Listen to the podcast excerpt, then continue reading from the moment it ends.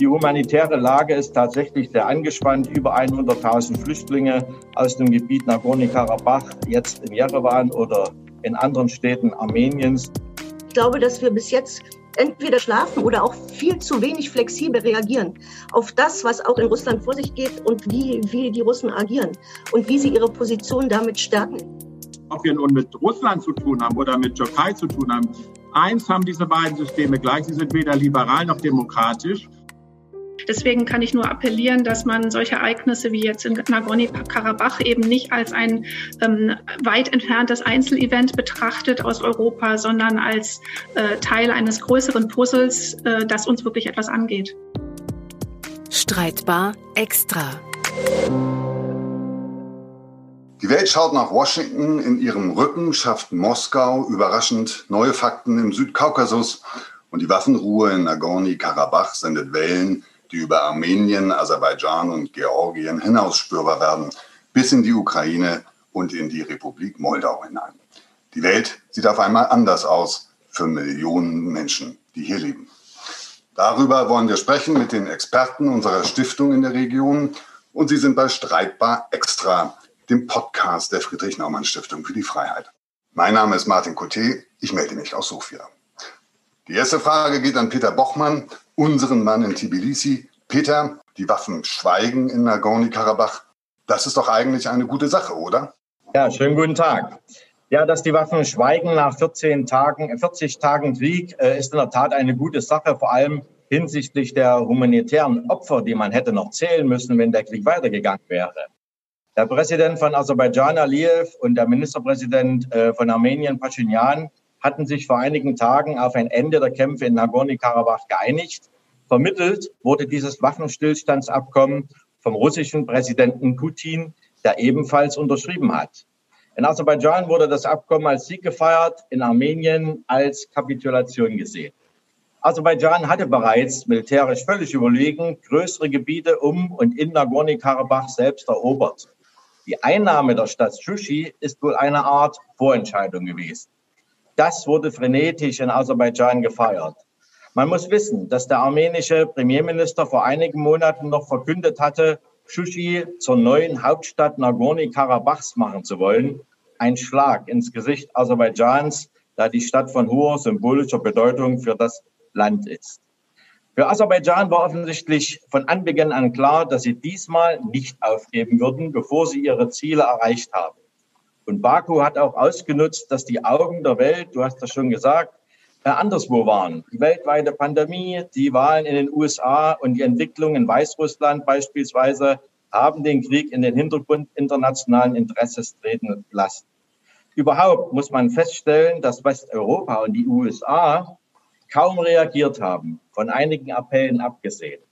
Entweder hat man die Ernsthaftigkeit der Lage völlig unterschätzt oder aber Russland hat den jetzt ausgehandelten Deal vorher angekündigt und man war damit einverstanden. Jedenfalls war die eigentlich für die Verhandlungen zuständige Minsk-Gruppe der OSZE völlig inaktiv. Ich erinnere noch einmal daran, dass beide Länder Mitglied der OSZE, des Europarates und des Programms Östliche Partnerschaft sind, aber von der EU war weit und breit nichts zu sehen. Nun ist das Abkommen unterschrieben. Es geht äh, um die Rückführung von Gefangenen. Äh, der Frontverlauf ist eingefroren. Armenien muss eine Reihe Gebiete äh, zurückgeben. Circa 800.000 äh, aserbaidschanische Flüchtlinge aus den 90er Jahren können zurückkehren. Und das eigentliche Kerngebiet Nagorno-Karabach ist verkleinert worden. Und was ganz wichtig ist, eine russische Friedenstruppe von fast 2000 Soldaten sichert nun das Gebiet und den Korridor zwischen Nagorno-Karabach und Armenien. Und es wird ein Friedenssicherungszentrum, an dem auch die Türkei beteiligt ist, eingerichtet.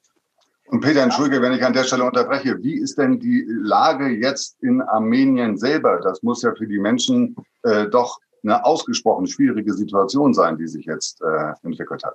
Es ist eine sehr schwierige Situation, humanitär und auch politisch, denn Armenien hat ziemlich viel verloren. Aus meiner Sicht das Resultat unrealistischer und falscher Politik der letzten 30 Jahre. Armenien glaubte, dass das, was seit 30 Jahren zu seinen Gunsten stabil war, bleibt ebenso. Das erinnert mich übrigens an die DDR, von der auch viele dachten, 40 Jahre Existenz bedeuten, dass das auf ewig so bleibt.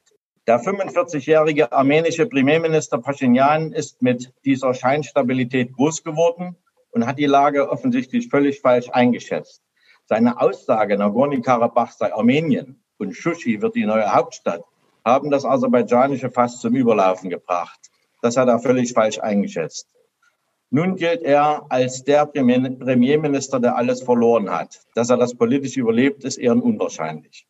Möglicherweise war das auch ein Kalkül Russlands, das seine Machtübernahme nach der samtenen Revolution 2018 vor zwei Jahren immer argwöhnisch betrachtete.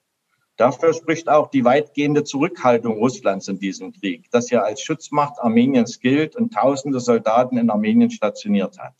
Hier zeigt sich vielleicht auch, dass der Erhalt von Konflikten der russischen Führung irgendwann dient, indem sie Entscheidungen für oder gegen Staaten zu einem ihr angenehm entscheidenden Zeitpunkt fällen kann. Der Einfluss Russlands und der Türkei im Südkaukasus werden nun größer. Truppen zweier Schutzmächte der jeweiligen Konfliktparteien mit der geografischen Insel Georgien in der Mitte. Und Russland hat nun Truppen in allen drei südkaukasischen Ländern. Entweder wie in Armenien durch ein offizielles Kontingent, in Aserbaidschan als Friedensgruppe, Truppe, in Nagorno-Karabach und in Georgien in den beiden abtrünnigen Gebieten Südossetien und Abkhazien. Moskau hat damit möglicherweise für Jahrzehnte entscheidenden Einfluss auf die Entwicklung in der Region zurückerlangt die alte UdSSR lässt offensichtlich grüßen. Und die humanitäre Lage ist tatsächlich sehr angespannt. Über 100.000 Flüchtlinge aus dem Gebiet Nagorno-Karabach, jetzt in Jerewan oder in anderen Städten Armeniens, die müssen untergebracht und versorgt werden. Es gibt viele Verwundete und die Pandemie ist natürlich auch noch vorhanden. Also hier gilt es auch international etwas zu tun. Du hattest das Stichwort äh, Russland jetzt schon natürlich mehrfach fallen lassen. Ich gehe mal rüber nach Moskau. Dort sitzt unsere ja. Büroleiterin Ute Kochlowski-Kajaya. Ute, was ist deine Einschätzung? Wie kam es zu diesem, tja, echten Schwenk, glaube ich, in der russischen Politik? Ja, ich kann mich da nur Peter anschließen. Ähm, für Russland war das unerwartet, dass Aserbaidschan jetzt die, äh, die wirklich äh, das Desinteresse, sage ich mal, in der Welt und das, äh, der Fokus war auf anderen Problemen international gerichtet, ausgenutzt hat und sich zurückgekämpft hat in seiner Region. Ähm, für Russland kann man sagen, formal war es erstmal so, die Kämpfe haben stattgefunden auf aserbaidschanischem Territorium. Insofern konnte der Vertrag der kollektiven Beistandssicherheit zwischen Armenien und Russland nicht greifen, weil der sich nur auf das armenische Kernland bezieht und nicht auf die seinerzeit von Armenien eroberten Gebiete in Aserbaidschan. Also insofern ging dieser Vertrag nicht. Russland war nicht daran interessiert und auch da stimme ich Peter zu. Die Regierung Pashinyan war sozusagen eine quasi Farbregierung, eine infolge der Farbrevolution, wie Russland das einschätzt. Also ähm, eingeschätzt in Russland nicht sehr freundlich gegenüber Russland, durchaus mit Augen auch nach Europa und zu westlichen Bündnissen. Insofern war der, Enthusiasmus auf russischer Seite, die Armenier hier zu unterstützen, relativ gesehen gering.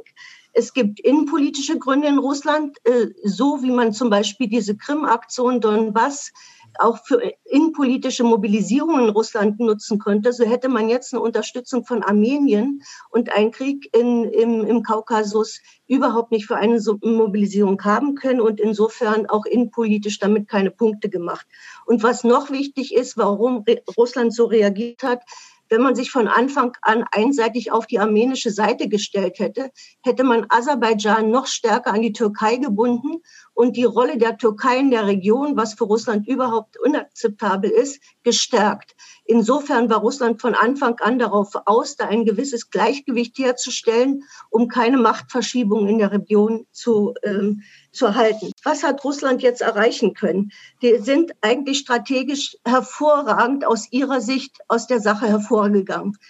Äh, Russland hat das Heft in die Hand genommen. Es hat die Minsker Gruppe, wie auch Peter schon gesagt hat, vollkommen außen vor gelassen, hat seine strategische Situation im Kaukasus wesentlich verbessert. Es hat wie gesagt, ähm, Aserbaidschan äh, von der einseitigen Bindung an die Türkei ähm, äh, diese, diese Bindung nicht stattfinden lassen, weil Aserbaidschan alle Gebiete zurückbekommt, die es, äh, die seinerzeit von Armenien besetzt worden sind ist damit also äh, äh, als gewisser Sieger hervorgegangen. Auf der anderen Seite hat es aber auch Armenien geholfen, sein Gesicht zu wahren, weil Karabach weiterhin unangetastet bleibt und nicht von Aserbaidschan, wenn der Krieg fortgesetzt worden wäre, eine große Chance bestanden hätte, dass Aserbaidschan auch ganz Nagorno-Karabach noch einnimmt. Das hat Russland verhindert und, und damit auch für Armenien gewisserweise eine, ja, eine Totalniederlage verhindert. Auf der anderen Seite ist Pashinyan jetzt aber innenpolitisch, wie auch Peter schon gesagt hat, so stark geschwächt, dass Russland darauf hoffen kann, dass es zu einem Politikwechsel kommt und wieder pro-russische Kräfte in Armenien an die Regierung kommen. Also auch insofern sind da äh, strategische Ziele für Russland durchaus erreicht worden. Äh, Armenien ist auch wirtschaftlich jetzt noch viel stärker abhängig äh, von Russland, weil der Krieg unheimliche Ressourcen gefressen hat und dadurch äh, auf die Hilfe von, von Russland angewiesen. Und die Türkei ist trotzdem in Zaum gehalten worden, das muss ich ganz schnell nochmal sagen, weil ähm, die Türkei darf keine Friedenspatrouillen stellen. Alles wird nur durch Russland gemacht und alles, was der Türkei zugestanden wird, ist eine Beobachtung. Die dürfen Drohnen schicken und sowas, um einfach zu, zu beobachten, ob die Friedensfahn, äh, ob der Friedensstatus eingehalten wird. Aber die Stationierung von Truppen ist alleine und die Kontrolle der Gebiete ist allein allein der Russischen Föderation vorbehalten. Jo. Danke, Ute, für die Einschätzung. Wir gehen auch gleich nochmal in die Türkei, aber jetzt möchte ich schon nochmal von äh, Peter wissen, ob er die Bewertung teilt. Hat Armenien sein Gesicht wahren können oder fühlen sich die Menschen dort nicht vollkommen im Stich gelassen von ihrer ehemaligen Schutzmacht? Naja, also diplomatisch haben sie vielleicht ein Stück Gesicht wahren können, weil tatsächlich ja. äh, ein Stück äh, Nagorno-Karabach äh, ihnen erstmal erhalten bleibt. Aber der Status äh, von dieser Region ist nach wie vor ungeregelt. Das muss also ja. weiter verhandelt werden. Aber insgesamt muss ich sagen, ist Armenien vor allem zutiefst gedemütigt. Denn ähm, das ist auch ein Land, was schon einmal durch einen Genozid 1915 gebeutelt wurde, äh, damals durch die Türkei, weltweit anerkannt, aber nicht durch die Türkei. Und jetzt das neue Abkommen, das hat natürlich auch oder wird wieder tiefe Spuren hinterlassen. Äh, und wie das eben weitergeht, auch was wie Ute das gesagt hat, in Armenien politisch, das wird man jetzt sehen müssen. Der Revolutionsführer und Premierminister Pashinyan hat zwar jetzt die Reißleine gezogen, indem er da unterschrieben hat und hat weiteres Leid äh, verhindert. Aber politisch ist also Armenien jetzt in einem Zustand, wo es sehr schwierig wird. 17 Parteien übrigens haben schon seinen Rücktritt gefordert. Und nun wird man sehen, wie es da weitergeht. Ähm, die Abhängigkeit von Russland ist viel größer geworden. Das hat Ute ja, ja auch gesagt. Ähm, das wird so sein.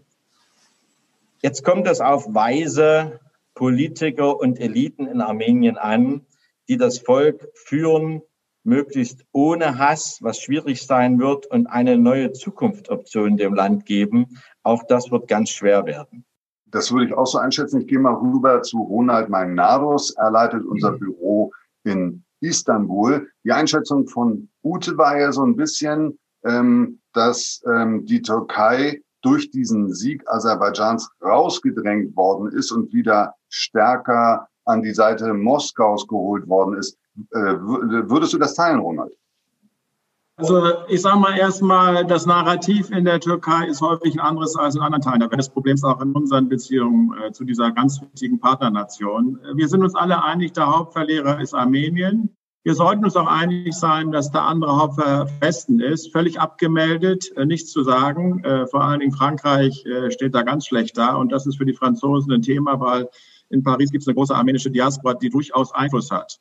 Äh, nein, die Türken äh, sehen sich als die Gewinner. Äh, und das will ich kurz erläutern, äh, weil äh, der militärische Sieg, der dort stattgefunden hat, in einer sehr, sehr schnellen Zeit, wenn man das zu den älteren Zeiten äh, vergleicht, ist überwiegend auf ein doch sehr, sehr gezieltes Eingreifen der Türkei zurückzuführen.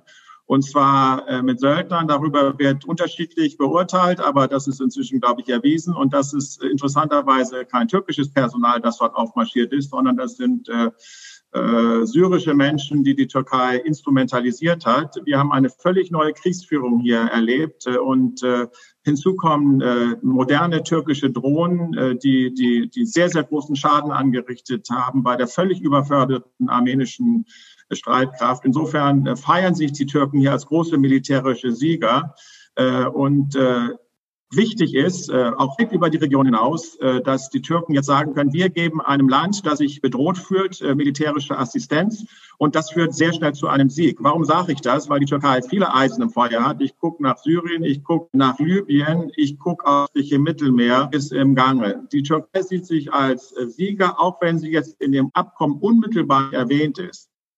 All das wird von Russland kontrolliert werden. Die Verträge sind abgeschlossen für fünf Jahre, dass da die Russen militärisch stationiert sind, mit der Option, wenn keine Seite dem widerspricht, weitere fünf Jahre dazu stehen. Die haben also langfristig ihre militärische Präsenz in dieser Region, wo kein Türke seinen, seinen Fuß hinstellen kann weil dort, wo die Türkei reingehen kann, ist, wie gesagt, Kern Aserbaidschan, was jetzt an dem Moment erstmal nicht nicht, nicht entscheidend ist, weil die, die Berührungspunkte sind andere. Und wie gesagt, die Russen gehen mit einer vollen Mannschaftsstärke rein. Peter hat es gesagt, nicht nur 2000 ähm, Offiziere und Soldaten, sondern mit voller Militärtechnik. Man kann davon sprechen, dass Nagorny-Karabach ein russischer Militärstützpunkt mitten in Aserbaidschan sein will. Und wie gesagt, die, die Türken bekommen nur einen Beobachtungsstatus und insofern Insofern bin ich wirklich der Meinung, dass Putin das erreicht hat, was er erreichen wollte, den Türken zu sagen, äh, ihr könnt gerne mit Aserbaidschan verbündet sein, aber das letzte Wort ich in der Region. Und äh, das ist, glaube ich, da sind die, die äh, Grenzen ziemlich klar gezogen. Was sagt dazu äh, Ronald Meinados in Istanbul? Ja, ich will ja jetzt keinen äh, kein Ankara-Moskau-Konflikt herstellen, der in dieser Form auch nicht existiert. Das Verhältnis zwischen Herrn Putin und Herrn Erdogan ist ein Verhältnis zwischen Freundschaft und Feindschaft, ein gemischtes Verhältnis, äh, aber doch eine gewisse Konkurrenzsituation. Und richtig, Uta hat recht, äh, in, in, diesem Verhältnis äh, hat natürlich Russland die größeren Schuhe oder den größeren Anzug an. Auf der gleich, auf der, auf der, auf der, das ist ja dieses, dieses Beispiel Bergkarabach und Aserbaidschan äh, und Russland und Türkei ist ja kein Einzelfall. Wir haben ja eine ähnliche Konkurrenzsituation auch in, an Syrien, ja. wo Russen und Türken gemeinsam äh, im Norden um die Region Idlib herum äh, äh, Kontrolle ausüben. Ja, aber natürlich ist Russland Nummer eins in Syrien und die, die Türkei hält sich dort im Norden, äh, klammert sich dort an einen kleinen Bereich. Äh, aber dort ist auch eine, eine sehr interessante Zusammenarbeit im Gange. Und dort sieht man auch diese Konkurrenz einerseits äh, äh, und die Zusammenarbeit andererseits. Ich will nur betonen hier, äh, wir können das aus russisch-türkischer Perspektive natürlich analysieren. Wir müssen es aber auch als, als, als Europäer, als Westeuropäer natürlich aus einer West-Ost oder einer europäisch, wie auch immer Perspektive analysieren. Und eins sollten wir uns klar machen, äh, dass wir hier, wenn wir uns jetzt mal als Europäische Union darstellen, ganz schlechte Karten haben. Äh, und ob wir nun mit Russland zu tun haben oder mit Türkei zu tun haben, eins haben diese beiden Systeme gleich. Sie sind weder liberal noch demokratisch. Äh, und sie gehen außenpolitisch in einer Art und Weise vor unter Einsatz militärischer Mittel, wo wir als Deutsche alle mal gar nichts entgegen haben. Ich freue, äh, ich freue mich, dass du die Perspektive Europa aufgemacht hast. Zu Europa gehört auch die Ukraine. Und dort sitzt Beate Apelt, unsere Büroleiterin in Kiew. Ich kann mir vorstellen, dass all das, ähm, was wir jetzt in den vergangenen Tagen erlebt haben, auch in der Ukraine, die ja in einer innenpolitisch derzeit ziemlich instabilen Lage sich befindet, nach mindestens für einige Besorgnis gesorgt hat, oder Beate? Die Ereignisse in Nagorny-Karabach tangieren die Ukraine natürlich nicht direkt. Aber sie gemahnen uns äh, an den Anspruch Russlands, seinen Einfluss in zu stabilisieren und auszuweiten, was wir in der Ukraine ja auch an vielen verschiedenen Stellen ähm, immer wieder beobachten können. Die Ukraine ist seit zwei Wochen in einer tiefen Verfassungskrise. Das ist die tiefste Krise seit der Maidan-Revolution. Am 27. Oktober hat das für eine Eile äh, wesentliche Teile der Antikorruptionsinstitutionen außer Kraft gesetzt und damit äh, die quasi wichtigsten Reformen, die seit dem Maidan passiert sind, zurückgerollt. Ähm, das ist passiert auf einen Antrag zweier Gruppen im Parlament. Einmal der ähm, Oppositionsplattform für das Leben, eine pro-russische Fraktion, und zum anderen einer Parlamentsgruppe, die dem Oligarchen Kolomoisky nahesteht. Die westliche Unterstützung für die Ukraine massiv, denn diese Antikorruptionsinstitutionen, zum Beispiel die elektronischen Einkommensdeklarationen für Staatsbedienstete, waren eine Voraussetzung dafür, dass ähm, die EU Finanzmittel zur Verfügung gestellt hat oder Kredite, ebenso der Internationale Währungsfonds. Und es war eine Voraussetzung für die Visafreiheit der Ukraine. Und ähm, es gibt jetzt mehrere Vorschläge, wie man diese Krise lösen könnte, wie man da wieder gegensteuern könnte. Der Präsident Zelensky hat sofort einen Gesetzentwurf eingebracht, der aber seinerseits verfassungsrechtlich angreifbar ist, sage ich mal ganz vorsichtig. Und ähm, die Ukraine hängt jetzt in diesem Dilemma fest und es ist bis heute keine juristisch einwandfreie und politisch wirksame Lösung äh, für diese äh, Krise gefunden worden.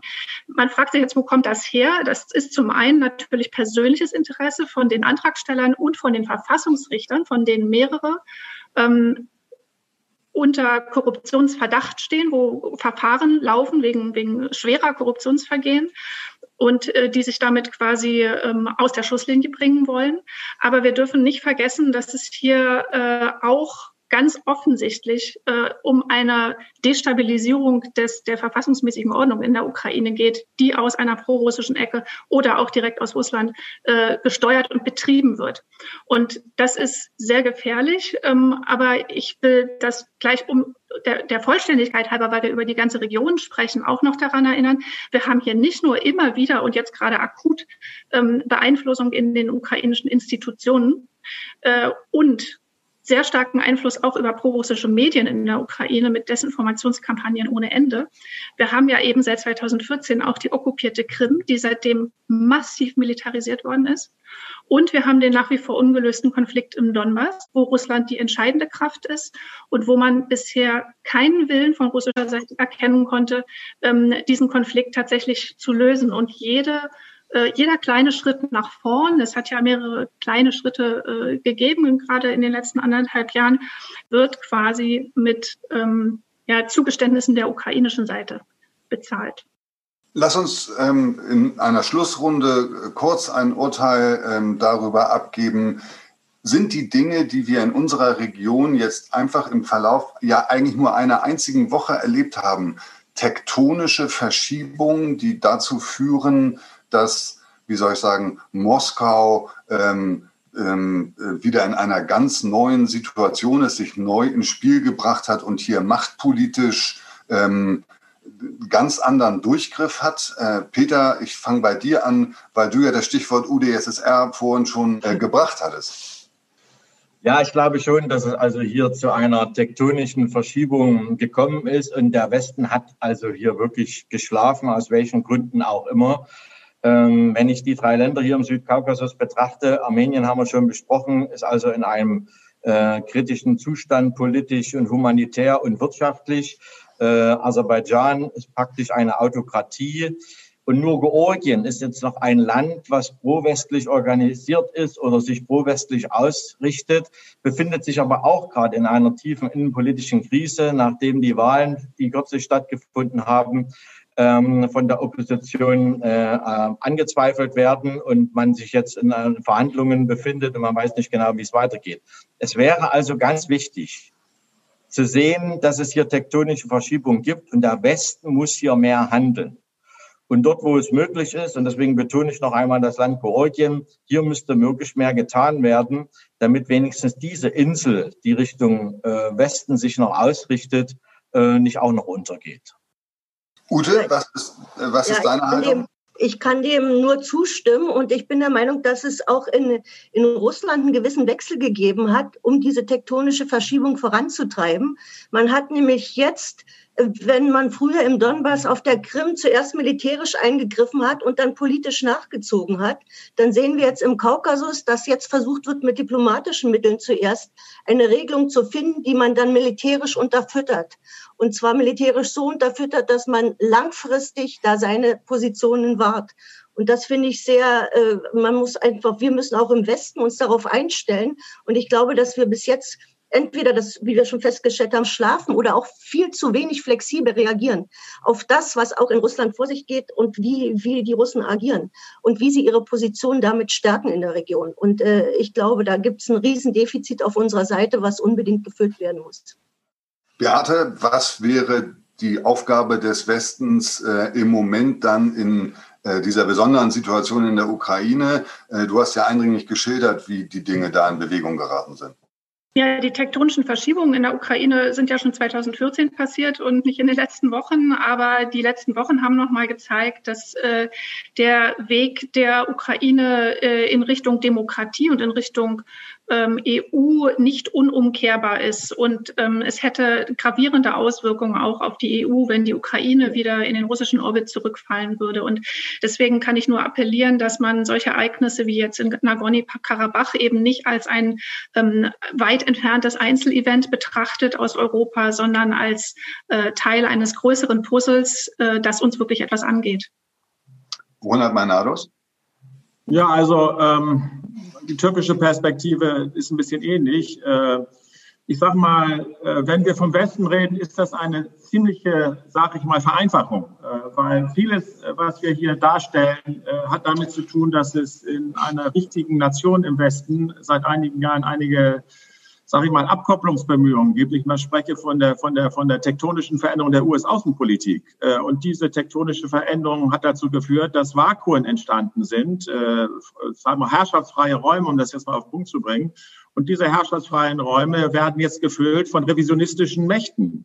Und äh, die Russland ist eine revisionistische Macht, äh, die Militär einsetzt, äh, um gegen andere Länder vorzugehen. Und die Türkei äh, ist auch eine revisionistische Macht. Und wir in Europa aus gutem Grunde, aus, aus, aus historischer Erfahrung heraus, dass Revisionismus zu Kriegen und zu Katastrophen führt, sind da sehr vorsichtig mit. Und wir sind in einer völlig, äh, sagen wir mal, hilflosen Situation, wie man mit Revisionismus umgeht.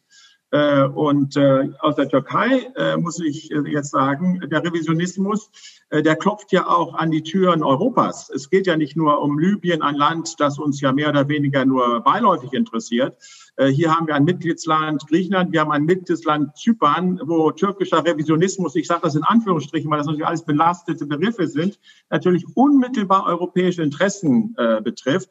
Und in wenigen Tagen treffen sich in Brüssel die Regierungschefs der EU, um nochmal darüber zu beraten, wie gehen wir damit um.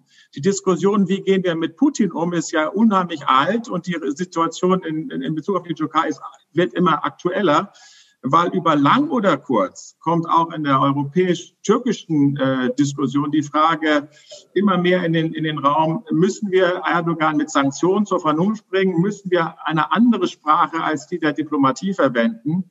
Und ja, äh, das wird uns in den nächsten Tagen noch beschäftigen. Insofern finde ich das sehr aktuell, dass wir das jetzt hier in diesem Kontext mal Gemeinschaft äh, versuchen.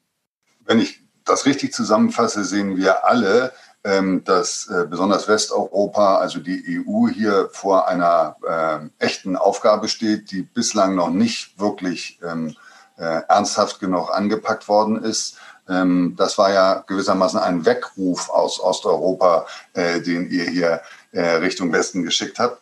Herzlichen Dank für eure Einschätzung.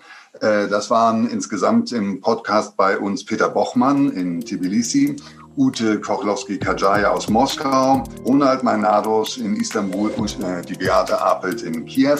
Mein Name ist Martin Coté und äh, wir verabschieden uns. Ich verabschiede mich aus Sofia. Uns hat diese Geschichte, wie ich meine, hörbar Spaß gemacht. Und wenn es Ihnen auch so ging, dann hören Sie doch rein, wenn es wieder einmal heißt Streitbar Extra, der Podcast der Friedrich Naumann Stiftung für die Freiheit. Alles Gute, bleiben Sie gesund.